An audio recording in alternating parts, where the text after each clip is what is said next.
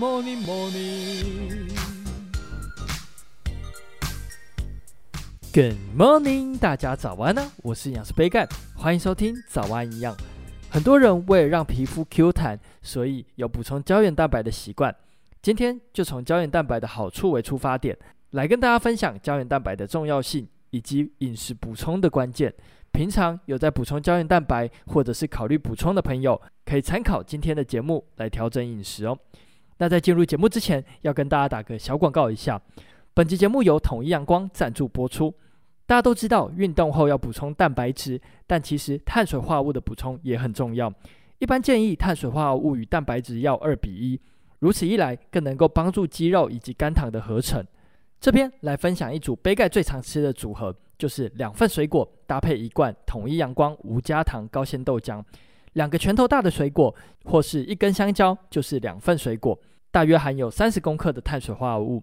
而统一阳光无加糖高纤豆浆每罐四百五十毫升，含有十五点三公克的蛋白质，所以这个组合非常适合运动后做补充，而且非常方便使用，推荐给大家运动后可以试试看统一阳光豆浆，每一天都要给健康来点阳光。那简单介绍完之后，就进入今天的主题吧。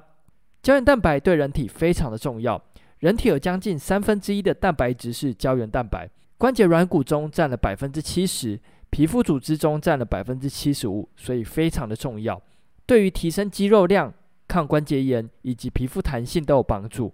不过，胶原蛋白可能因为年纪、饮食的影响，或者是过度日晒而流失。年纪来说，有研究发现，四十岁以上，每年会流失百分之一的胶原蛋白。饮食中过多的糖分，若造成血糖上升太快，会使胶原蛋白纤维产生链结，并且形成糖化终产物，可能会造成胶原蛋白合成的时候受到影响。再来，过度的日晒也会因为紫外线而影响胶原蛋白的形成，而抽烟也是影响胶原蛋白的因素，也可能会增加日后关节炎的可能性。胶原蛋白跟我们皮肤的弹性还有老化有关。顾名思义，就是一种蛋白质，主要是由甘氨酸、脯氨酸以及赖氨酸所组成。在我们人体内，需要经过维生素 C 的帮助，才能够合成出来。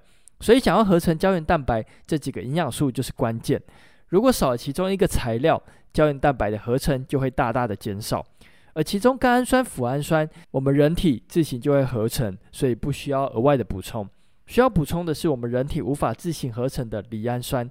但是赖氨酸在很多食物中都有，所以不需要额外的单独补充。反而要注意的是，人体无法自行合成的维生素 C。所以可以看到市售的胶原蛋白中都会添加维生素 C 来帮助合成哦。那到底有没有必要吃胶原蛋白？有研究发现，吃胶原蛋白补充品能够帮助增加这三种氨基酸在体内的浓度，进而帮助胶原蛋白的合成。如果平常蛋白质吃比较少，像是素食的族群，补充一点胶原蛋白会是不错的选择。但平常均衡饮食的话，反而不需要吃胶原蛋白，补充一些维生素 C 更能够帮助胶原蛋白的合成哦。那饮食要如何调整呢？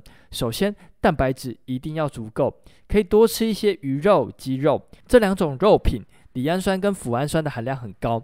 那再来，水果可以多吃柑橘类、芭乐或者是奇异果。这些水果维生素 C 的含量很高，建议每天要吃两个拳头的量。那最后比较特别的是，可以补充矿物质铜，铜可以提高赖氨酸氧化酶的作用。简单来说，就是可以促进胶原蛋白的制造，所以非常的重要。建议大家可以多吃坚果或者是内脏类的食物，铜的含量都蛮高的。坚果因为热量高，所以建议每天吃的量就一个拇指的量就好了。那有些民众会询问，补充胶原蛋白产品是否有帮助？基本上胶原蛋白有非常多的类型，大家在购买产品的时候可以参考是否有相关的研究，最好是可以经过胃酸的考验以及确实的吸收，那就可以适量的补充。但是饮食调整还是最重要的关键哦，毕竟食物中还富含了其他的营养素哦。那今天早安营养就到这边喽，简单的介绍胶原蛋白，希望可以帮助到大家。那这边要跟大家说一个好消息，就是杯盖的线上课程营养师杯盖教您玩体重上线了。不管是瘦身、维持身材，或者是想要增重的朋友，都可以参考杯盖的线上课程哦。有兴趣的朋友可以到下方的资讯栏连接看看，课程可以无限的观看。如果在课程中有遇到不清楚的部分，都可以直接私讯杯盖。杯盖会尽力的回复大家。有任何问题或是鼓励，也都欢迎在底下留言。最后，祝大家有个美好的一天。